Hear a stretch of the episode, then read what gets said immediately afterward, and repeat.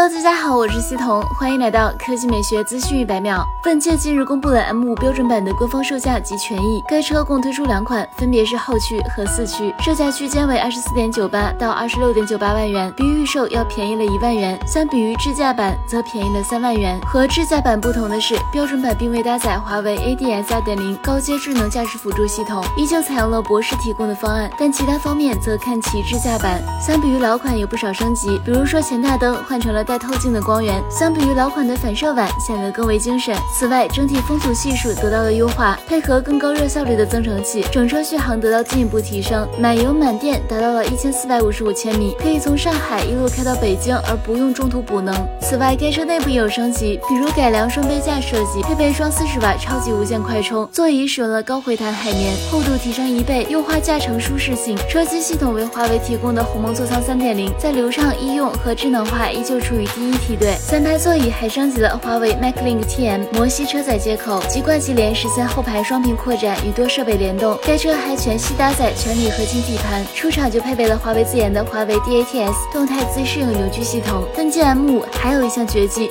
那就是智慧泊车，不仅可以识别常规车位，并新增遥控泊车功能，用户在户外可以用手机搜索车位，遥控泊车，支持包括超窄车位在内的一百一十多种停车场景。好了，以上就是本期节目的全部内容。我们下期再见。